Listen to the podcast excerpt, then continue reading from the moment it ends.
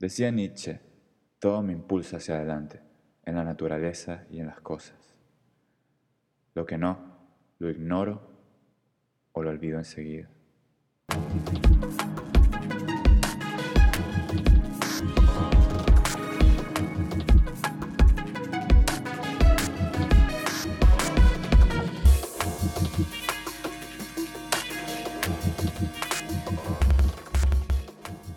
Bienvenidos a Hedonista Club, un podcast sobre filosofía, psicología, intelectualidad y todo aquello que eleve nuestro ser. Hoy tenemos como invitado a Raúl García, historiador. Hablaremos un poco sobre psicoanálisis, budismo, historia y cómo ésta responde a ciertas narrativas ideológicas. Disfrútenlo. ¿Todo bien? Todo chévere. Este, tú eres historiador, ¿cierto? Sí. Em, me interesaría saber qué, qué, relación, o sea, a partir de cuándo te empezó a, a, interesar la historia, ¿por qué? Bueno, mi interés por la historia, eh, digamos que se introdujo a través de mis dos tíos, mi tío Frank y mi tía Gladys, okay. que son ambos historiadores. Mi tío tendrá cerca de 30 35 años ¿no? en su carrera de historiador y bueno, Gladys le ha seguido los pasos, digamos. Claro. Y, aparte, y que, o sea, ¿qué aspecto de la historia es como el que más te llama la atención? La historia conceptual, ¿no? la historia de las ideas. ¿no? Y todo ese, digamos, ese campo de pensamiento que está vinculado a otras disciplinas. ¿no? Por necesidad se tuvo que vincular a otras disciplinas, tales como la filosofía, la psicología, la antropología. ¿no? Claro. En, en, ese sentido, ¿opinarías que, que, que, la historia en general responde a una narrativa, por lo menos en, en la educación? Sí, totalmente. La, la historia responde a narrativas, eh, por lo general narrativas ideológicas que se le imponen. ¿no? Claro. que determinan la forma en que constituimos los hechos, los acontecimientos, ¿no? El hecho está en un grado cero, digamos, ¿no? O sea, digamos, nació Simón Bolívar, pero el acontecimiento, cómo lo vas traduciendo, ¿no? Okay. Digamos, digamos, la guerra de independencia, este ya comporta un, un conjunto de elementos, ¿no? Digamos, en la, en la narración de los hechos que lo van transfigurando, ¿no? Y le van dando una cierta connotación, una cierta significación, ¿no? que muchas veces obedece a una doctrina Una ideológica. doctrina, por supuesto. Y desde, por ejemplo, desde qué aspectos uno puede analizar la historia. O sea, para mm, escapar un poco a la narrativa, no sé si la, la, solución sería construir una o descubrir la multiplicidad que hay detrás de, de, del hecho en sí. Exactamente. ¿Qué, qué, qué herramientas tipo usas tú, por ejemplo, la psicología, la filosofía, autor, Sí. algún autor?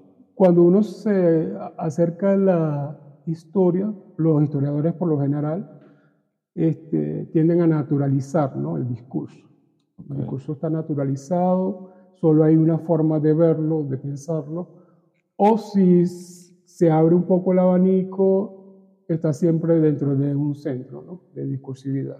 Exacto. Entonces, el interés, mi interés ¿no? particular por la historia conceptual, la historia de las ideas, la historia cultural también, la historia post-social, obedece al hecho de que, de eso mismo que me estás planteando, ¿no? O sea, cómo dar cuenta ¿no? de otra posibilidad de pensar el hecho histórico ¿no? y escapar un poco a, esa, a ese tamiz, tamiz ideológico, ¿no? Claro. Sí. Sí. em, en todo esto, por ejemplo, la historia de filosofía, ¿qué, cuál, fue, ¿cuál ha sido uno de los autores, o, o no sé, nómbrame tres que, que dirías que más te han influenciado?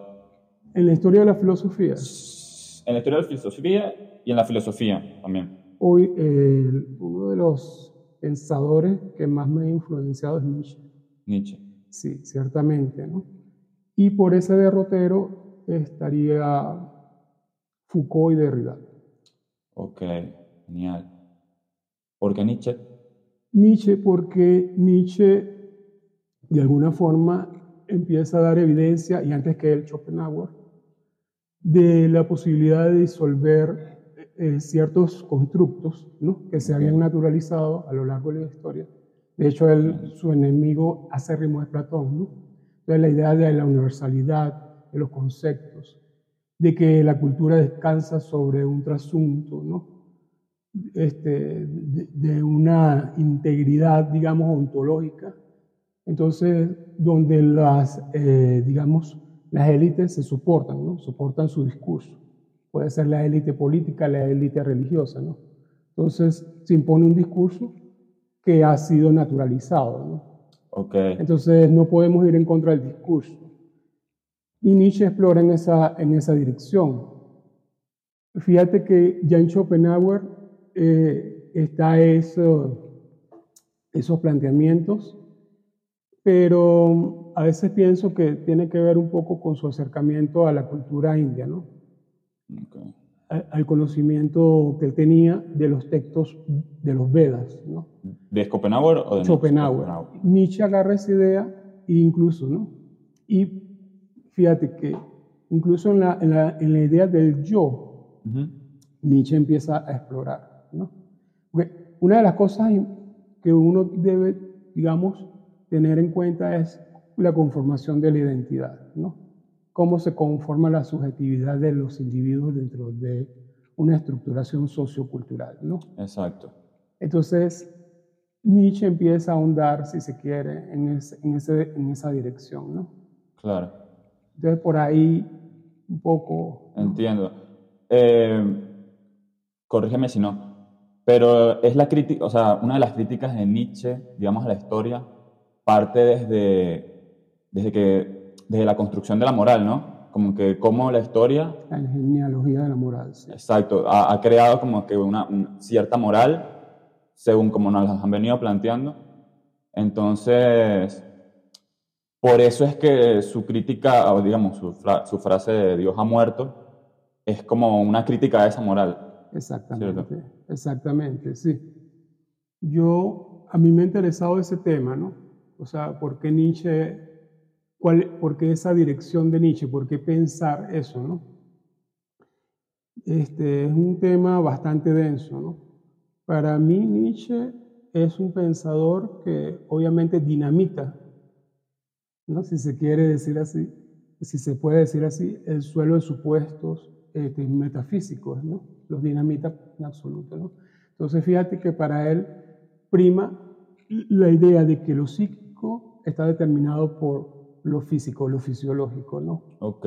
Y que la forma en que nosotros construimos la realidad es incluso este, en categorías dicotómicas, ¿no? Y ahí toma Platón, ¿no? Pero también la crítica, ¿no? Platón. Este, obedece simplemente a un esquematismo que es necesario para la psiquis humana, ¿no? Para conservar su integridad, pero es solo eso. Claro. Es solo eso. ¿no? Exacto. Entonces por eso él dice, no, vamos a dar un paso más allá. Ahí va. Claro, sobre eso es que se han creado los modelos, ¿no?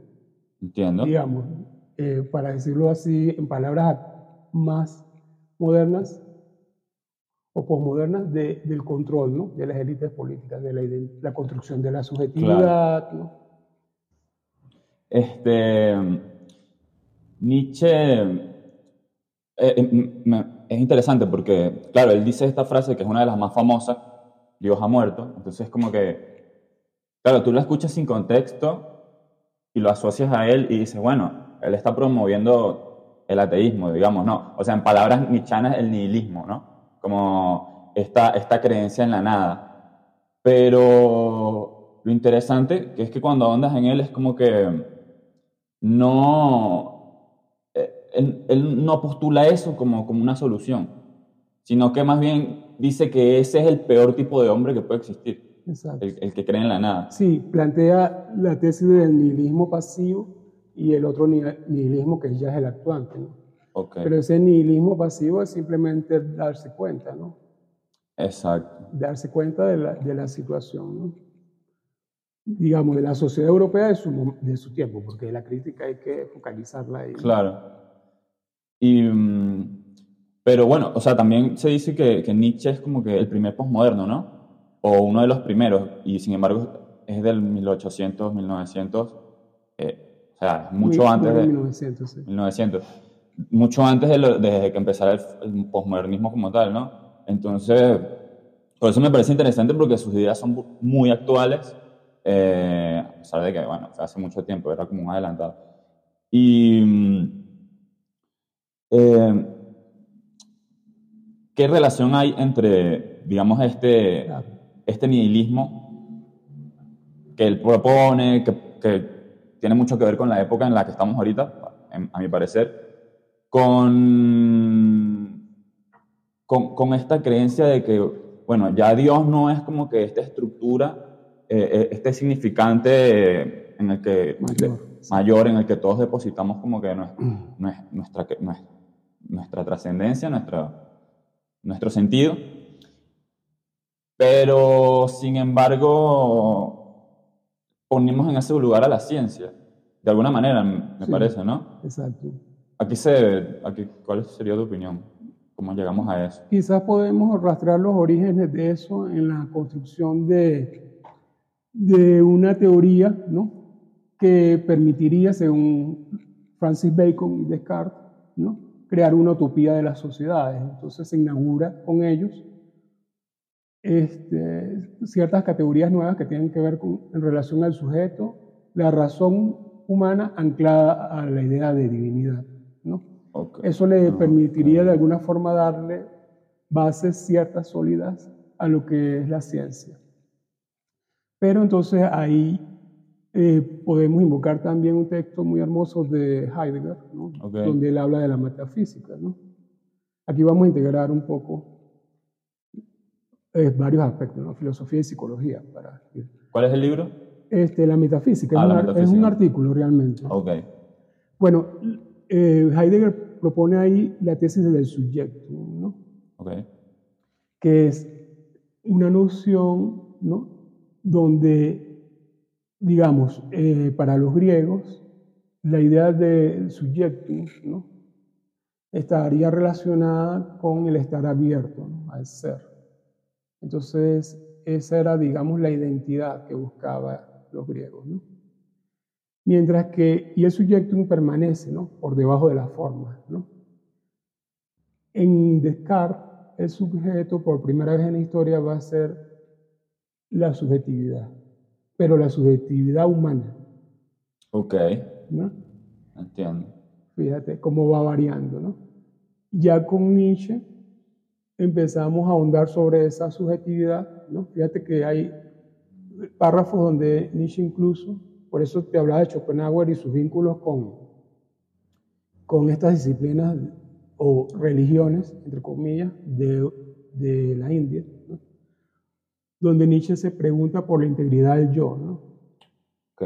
¿no? Entonces, ahí hay un elemento importante, porque ya no hacemos referencia a la conciencia, ¿no? Como la centralidad del conocimiento, algo que se Exacto. va a imponer en mayor medida con los desarrollos teóricos de Kant, ¿no? Cuando habla del sujeto trascendental, ¿no? El conocimiento a priori. Claro. Ese conocimiento, digamos que son dos grandes corrientes que están en constante lucha, ¿no? Va- o van a empezar a, a- a encontrarse, ¿no? La idea del subjectum, digamos que se va desenvolviendo en, en espacios epocales, ¿no? Foucault lo llamaría umbrales epistemológicos. Entonces, va, va cambiando la noción que nosotros tenemos de lo que es la subjetividad, Ok. ¿no?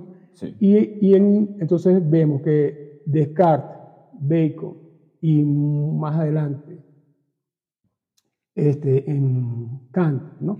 se va desarrollando la- la- la- el conocimiento filosófico en términos de una antropologización, es decir, que todo conocimiento de la realidad, de la existencia, está vinculado al conocimiento del hombre, y ya en Nietzsche empezamos a ver incluso en Schopenhauer, otra vez, este, que hay una desvalorización de esa perspectiva. Fíjate que en Schopenhauer nosotros empezamos a evidenciar que él empieza a hablar de la idea del subconsciente. Mm. Pero quien lo va a hacer, en, quien lo va a proponer en términos, digamos, positivos es Freud. Por eso la, la importancia y el interés que podría tener un historiador, porque toda esa lucha, ¿no? De esas perspectivas, de alguna forma van, ¿no? Bajando, digamos, al nivel, freático de las otras disciplinas. Sí. Y van permeándolas. Entonces, el discurso histórico va dando cuenta de que cuando naturaliza conceptos como subjetividad, ¿no? como sociedad, está obedeciendo, digamos, a una perspectiva que permite mantener ciertos derroteros ideológicos. Exacto. Y de los cuales el historiador no puede hacer, por lo menos hacer parte, y si quiere hacerlo, bueno, pero de forma consciente, ¿no? Pero eh, la idea sería dar cuenta de eso dentro del discurso histórico. ¿no? Entiendo, entiendo. Claro, porque de alguna manera me parece que como que esa perspectiva la hemos adoptado en Occidente, ¿no? Como que, como que bueno, este, nos llevó hacia ahí, como que bueno, la ciencia y, y en última instancia, digamos que la tecnología también es como que está súper presente en nuestras vidas, mientras que en Oriente se desarrollaron estas filosofías que están más del lado de digamos, la intuición, este, la espiritualidad, eh, otro tipo de conocimiento que, que, va por otro lado, ¿no? Y, mm, claro, ahí yo, yo pues, o sea, me nombraría, traería a Buda a colación lo del camino del medio, es como que el camino, ¿no? Pero bueno, más allá de eso, es interesante lo que dices porque eh, me hacen pensar que que bueno, por ejemplo, esta crítica se le hace mucho al psicoanálisis. No, no es comprobable científicamente. estos son argumentos que no son comprobables científicamente. Claro. Sí. De alguna forma, el psicoanálisis está más del lado de este conocimiento oriental que, que del, conocimiento positivista. ¿Cierto? O sea, por ejemplo, hay, hay lógicas en el psicoanálisis como la lógica del objeto A o, o de lo real que, que, son bastante similares al Tao. Por ejemplo. El Tao es, eso, que, eso que no tiene nombre, el Tao verdadero eh, no tiene nombre, no tiene forma, entonces es como, digamos que ese concepto en Lacan, sería lo real o la falta. Sí. Este, entonces... Claro, claro. Fíjate que cuando uno plantea este, Freud, ¿no? Uno habla de Freud.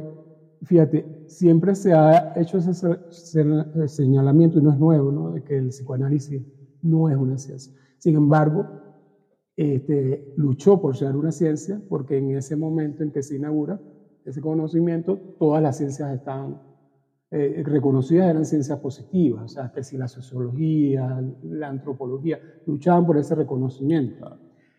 Y aunque el psicoanálisis no pueda ser denominada una ciencia, y ese es otro tema, ¿no? ¿Cuál es el interés? Se puede decir que remodeló el campo de todas las disciplinas naturales, eh, sociales. El psicoanálisis, ¿por qué? Porque introdujo esa noción, ¿no? Del subconsciente, ¿no? Ok. Y eso hizo que cambiara la noción que se tenía del sujeto de lo que es el sujeto, cómo se constituye el sujeto, qué es un sujeto. ¿no? Desde Aristóteles habíamos heredado esa perspectiva del sujeto como el ser racional que habla, ¿no? que habla, habla de forma razon, razonable. ¿no? Exacto. Y fíjate que esa, esa noción del sujeto va viniendo ¿no? en, en el transcurso histórico ¿no? y va, se va transmutando, va cambiando. ¿no? Entonces, el interés de Freud, fíjate, una de las cosas que invocan los postestructuralistas es, por un lado, la tesis de Levi-Strauss, ¿no? Y pero claro, las van a, dislocar, ¿no? La noción de estructura la van a dislocar. Pero ellos siempre conservan este, la perspectiva de Freud, ¿no? Esa idea del, del subconsciente, ¿no? Entonces, ¿por qué? Porque lo el sujeto es un sujeto que por primera vez en la historia se concibe como un sujeto encendido, Ok. ¿no? Que está encendido, ¿no? ¿En qué sentido? Bueno, este, Porque dicen que, dicen que Freud este, fue el tercer giro copernicano, ¿no? Ujú, que tuvo sí. la humanidad. claro, tú hablas de, de qué, de Ricoeur, la tesis del el maestro de la sospecha. Ah, más o menos. Ah, ok. sí, sí, sí, Sí. sí, Digo, eh, no me acuerdo cuál era la primera, pero me acuerdo que el, uno, el, el de Copérnico, pues tipo, el, la y, Tierra y no la herida narcisista, ¿no? Exacto. La herida narcisista porque es el sujeto que creía que todos sus actos tienen una integridad racional Exactamente. y de repente se, se, se empieza a concebir de otra manera, ¿no? Fíjate que es interesante eso. Nosotros seríamos una mezcla, ¿no? Por un lado, de un sujeto que es cartesiano, ¿no? ¿no? Y por el, olo- por el otro lado, un sujeto que es freudiano, ¿no? Exacto. ¿no? Un sujeto que por un lado piensa que tiene integridad, que su- ¿no? tiene proyectos, tiene utopías, ¿no? Y por el otro se, se encuentra con que tiene actos, acciones, conductas que no puede explicar. En Lacan, por ejemplo, Lacan estructuralista, los escritos, ¿no? Ok. eh, él plantea eso, ¿no? El sujeto, o más bien el deseo, ¿no? Es una significancia que se va dando, ¿no? En la cadena de significantes, Ok. ¿no? Lo cual es muy hermoso, ¿no? Porque entonces el sujeto ahí sería casi que un epifenómeno de un orden relacional, ¿no? De signos, ¿no? Exacto. en esa lucha, en, en ese momento, este, en esa lucha de eh, debate ideológico, por, por ejemplo, vemos a un Sartre posicionado en, en otra línea dentro del campo de la fenomenología francesa, sus desarrollos, ¿no? Sí. teniendo como maestros principalmente a Husserl y a Heidegger, aunque bueno, hubo una polémica. Este, y hay un enfrentamiento, ¿no? Sartre habla de Lacan, lo menciona, pero de forma crítica, ¿no? Porque dice Ok. que él hace parte en ese momento del postestructuralismo, ¿no? No lo dice con esas palabras, porque apenas se está in- inaugurando en el año 66, pero están esas nociones, ¿no? Estructuralistas y postestructuralistas, ¿no? E- Entonces, en, esa dinámica uno va evidenci- evidenciando que el sujeto es un constructo, que la identidad, huma- identidad humana es un constructo, ¿no? Y que si es un constructo hay posibilidades entonces de movilizar acciones para mejorar las condiciones de ciertos estratos de, las de las poblaciones ¿no? Claro. que componen la esfera sociocultural. Claro. Entonces ahí hay un trasvase entre lo que es el, estructuralismo y el postestructuralismo, ¿no? Hay una diferenciación. Porque el, el estructuralismo también señala que el sujeto obedece, ¿no? Es una función, digamos, casi, de la estructura, ¿no? Pero es, la estructura es cerrada. En el postestructuralismo la, la estructura no es cerrada, sino más bien va a ser dislocada, porque se empieza a poner en tela de juicio incluso un cierto esencialismo que todavía predomina en el estructuralismo. ¿sí? Ok. ¿Esencialismo en qué sentido? Bueno, el esencialismo tanto en, en la noción de conciencia como en la noción de estructura, porque fíjate que Levi-Strauss cuando toma el modelo sausuriano, ¿no? el lingüístico, ¿no? Sausuriano, él plantea que en todas las culturas hay un orden relacional que se puede identificar. Hay mitos, ¿no? Similares, hay conductas, patrones conductuales similares, como por ejemplo el tabú del sexo, de, eh, el tabú del incesto, ¿no? Ujú. Y eso lo encontramos en diversas culturas. Entonces él piensa y expone que eso obedece a que por debajo de las culturas, ¿no? sean estas bárbaras, civilizadas, ¿no? o de otro tipo, existe un- una estructura universal, ¿no? que se traduce ¿no? como una especie de de prisma. Pero los elementos, aunque son, son dotados de, de diferentes nombres, son los mismos, digamos. Lo que pasa es que se van modelando de forma distinta, como un caleidoscopio. Sería mejor una imagen más cercana. Y, o sea, e, esta noción de, que, bueno, como sabemos que el, sujeto se estructura a partir de, estos significantes, de, em, que decimos que, que, se puede, digamos, afectar en la subjetividad de cada quien de una u otra manera, para bien o para mal, ¿no? Este, em, me, me, me remite un poco a Deleuze, porque, porque bueno, es un postestructuralista, ¿no? O por lo menos entraría dentro de eso de, de que, bueno, seguimos con la estructura, pero la disloca. Trata de proponer nuevas estructuras. Sí, claro. Claro. Y, y de alguna forma, eh, me acuerdo que uno de los mejores capítulos, de, a mi parecer, de, este libro de Deleuze y Guattari, que se llama Postulados de la Lingüística, eh, ellos dicen que, que el lenguaje, como tal, tiene un mínimo de comunicación o sea, porque todos decimos, bueno, el lenguaje es para transmitir información, pero lo que ellos proponen es que eh, la información que, que, el lenguaje transmite es mínima para realmente designar un discurso en el otro. Un discurso que es, son conductas, pensamientos, como una autopista del pensamiento. Em, en ese sentido, o sea, siento que, que, hoy día es como esta frase que dice de Leos. O sea, uno puede estar dando vueltas en una autopista todo el día y, y, y pensar que es libre, ¿no? Este, para mí eso es como una metáfora de la mente. Y de, digamos que la autopista puede ser un algoritmo, ah, algoritmo de mm, Instagram. Este, que en ese sentido, que, que ¿Qué, opinas? ¿Qué opinas? O sea, ¿cómo dirías que, uno puede escapar a esa cárcel que ya no es tan física como lo era, digamos, en la modernidad? Que es más como, ¿se puede decir el panóptico? Sí, podría ser un panóptico mental, porque al final eso es lo que se plantea, ¿no? Foucault planteaba eso, ¿no? Era una interiorización de la vigilancia, ¿no?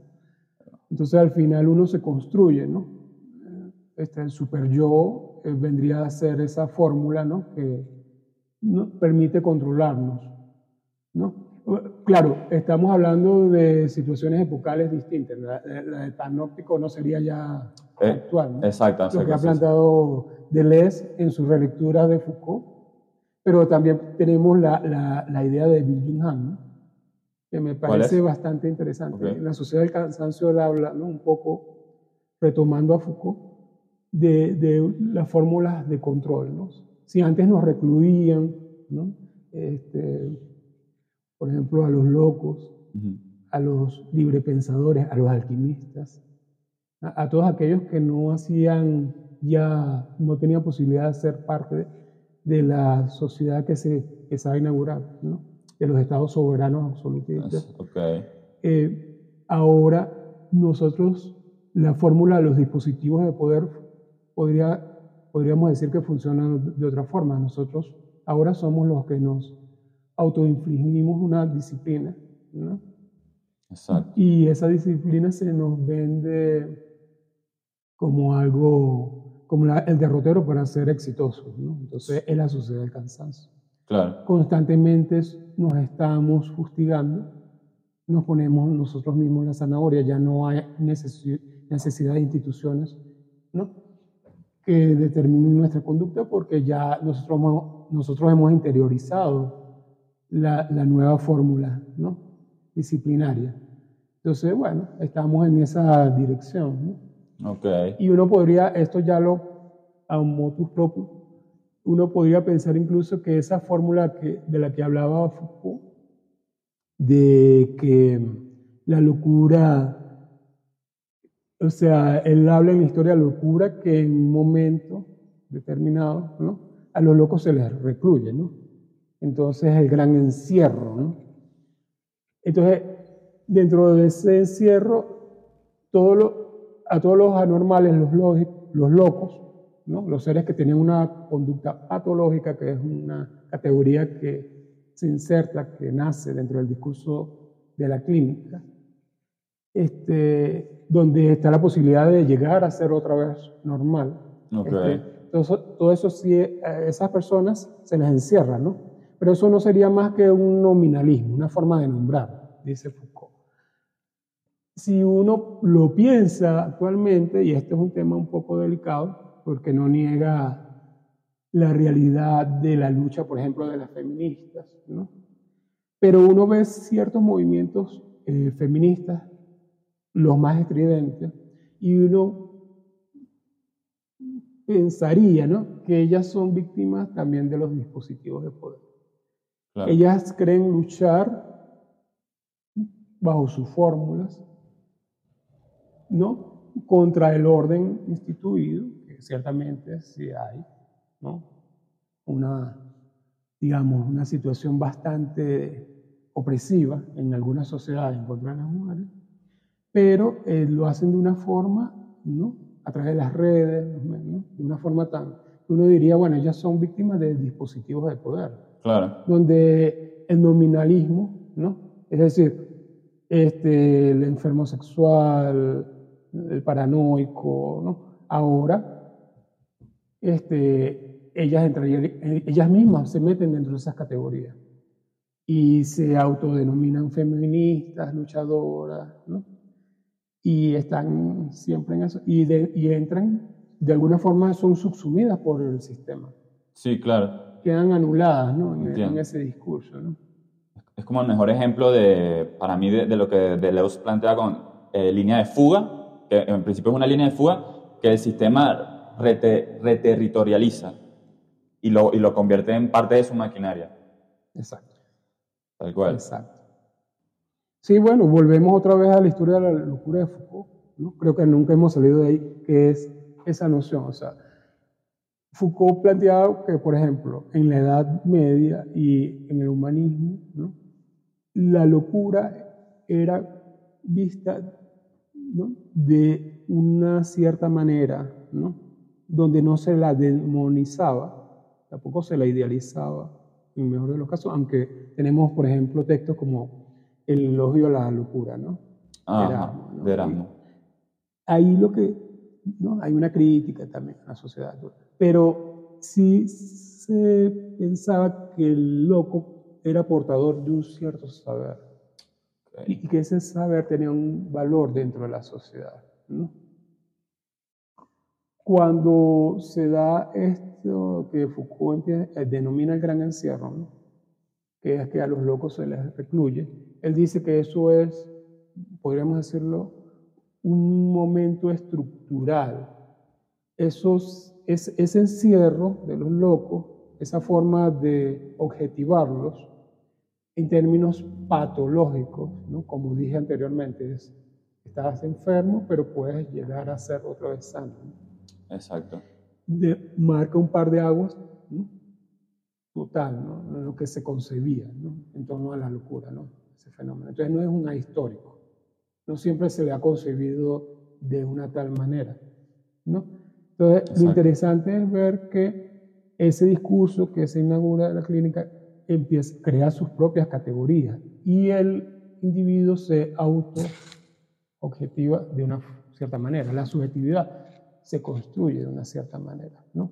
Y eso lo puedes trasladar a todos los ámbitos, a los, al ámbito de las instituciones, por ejemplo. Eh, tal cual. Entonces son categorías que pertenecen a un discurso y ese discurso que ha tomado fuerza, pues ha impregnado diferentes saberes, obviamente se ha expandido. Pero mira, dentro del campo de los estudios de la psicología hay reacciones ¿no? en Occidente. Tenemos, por ejemplo, los escritos de, Land, de Cooper, ¿no? Entonces son tesis muy, muy interesantes, el tema de la antipsiquiatría, ¿no? Eh, sí. Yo lo voy a poner así, este, con una anécdota que me con, creo que lo va a ejemplificar mejor, que es eh, un profesor amigo, ¿no? que es experto en budismo, en Dzogchen, ¿no? erudito, Elías Capriles, me contó, él, él duró cerca de 10 años en el Tíbet, ¿no? Con maestros estudiando Dzogchen, ¿no? Digamos que el Dzogchen es una escuela del budismo no tan conocida. En Occidente se empezó a popularizar en los años 60 con un maestro que vino, ¿no? traído a Italia por un erudito en orientalismo, era Nankai Norbu Rinpoche. ¿no? Y antes por unos escritos relacionados con la teosofía, que eran, el autor era Evan West, pero bueno, estaba como mezclado con la teosofía, entonces, pero no se conocía Bueno, el Dzogchen busca la disolución del yo, ¿no? disolver el yo, ¿no? algo que en Occidente está demonizado. ¿no? Exacto, este, yo me acuerdo en los escritos de Freud que él decía que ciertas, eh, ciertas patologías eran intentos del organismo para no volver a conductas que en la sociedad se entendían como tabú. Entonces, fíjate que la antipsiquiatría, ellos hablan de que, qué es la normalidad, ¿no? ¿Qué es la normalidad de la psique? Los nazis eran hombres sanos, esa es la normalidad, ¿no? Entonces, un planteamiento que es bastante interesante. Bueno, Elías me cuenta que él estaba en Nepal y ellos están en estas dos corrientes, ¿no? De investigando, ahondando, explorando, ¿no? Él y un grupo de amigos. ¿Suché? Antipsiquiatría. Entonces lo interesante es que ellos están en una casa, vivían ahí todos felices, con sus medios, y se dedicaron a la tarea de recoger a locos que vivían en la calle para cuidarlos y ver qué podían hacer por ellos. Él me cuenta el caso de una, creo que era sueca, suiza, sueca, que vieron, creo que pelirroja, estaba, eh, bueno, comiendo la basura. Ellos se lo llevan a la casa, la asean, la meten en un cuarto, la alimentan, la meten en un cuarto. la idea era dejarlos, que ellos vivieran su proceso, sin demonizarlo, dejar que... Porque, bueno, era, pensaban la, la respuesta del organismo ¿no? A, la necesidad de desalienación. ¿no? Entonces, bueno, ellos al otro día van y cuando abren la puerta ven que la Noruega había pintado todo el cuarto con excrementos, con sus excrementos. Entonces ellos, wow.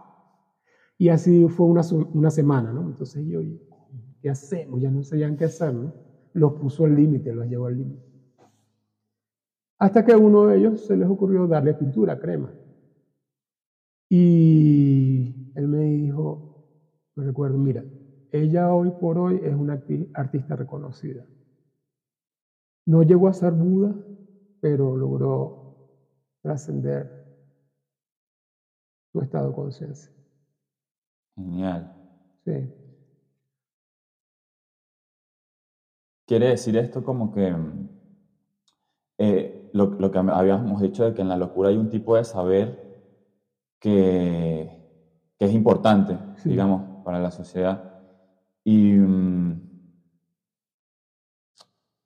claro, o sea, me, acuerdo que en cierto momento me, contaste como que eh, Capriles te dijo, mm, entre, muchas cosas, o, en una conferencia él estaba diciendo que, que hay estados zen que, a los que se llega mediante la meditación muy parecido a, a estados, em, ¿cómo se dice? Cuando consumes LSD.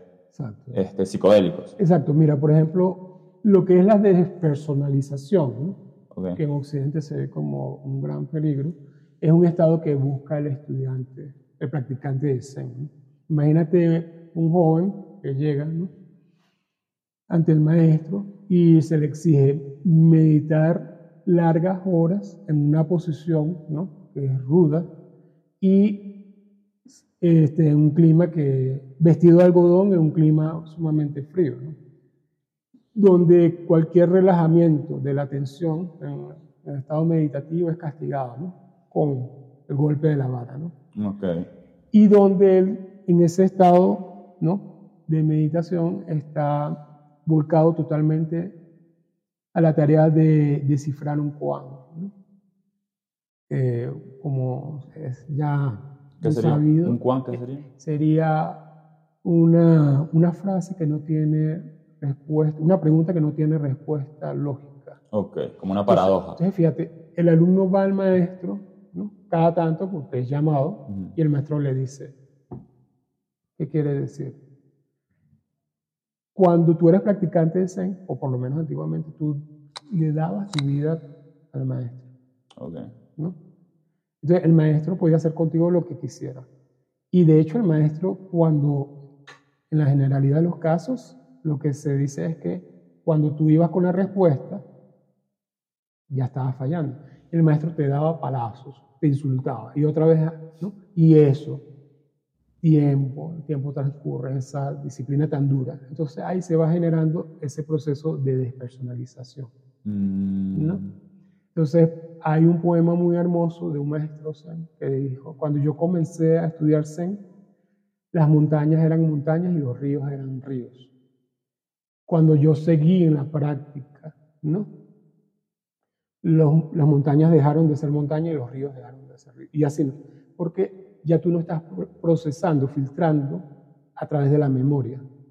Ok. ¿Me explico? Sí. Claro, se necesita en ese momento la ayuda del maestro para que te saquen ese estado, Claro. ¿no? Esa es la diferencia.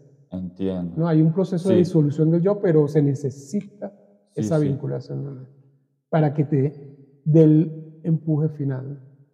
En, en términos lacanianos sería como, ya no estás procesando, eh, digamos, la realidad con, mediante el lenguaje, sino mediante un estado como,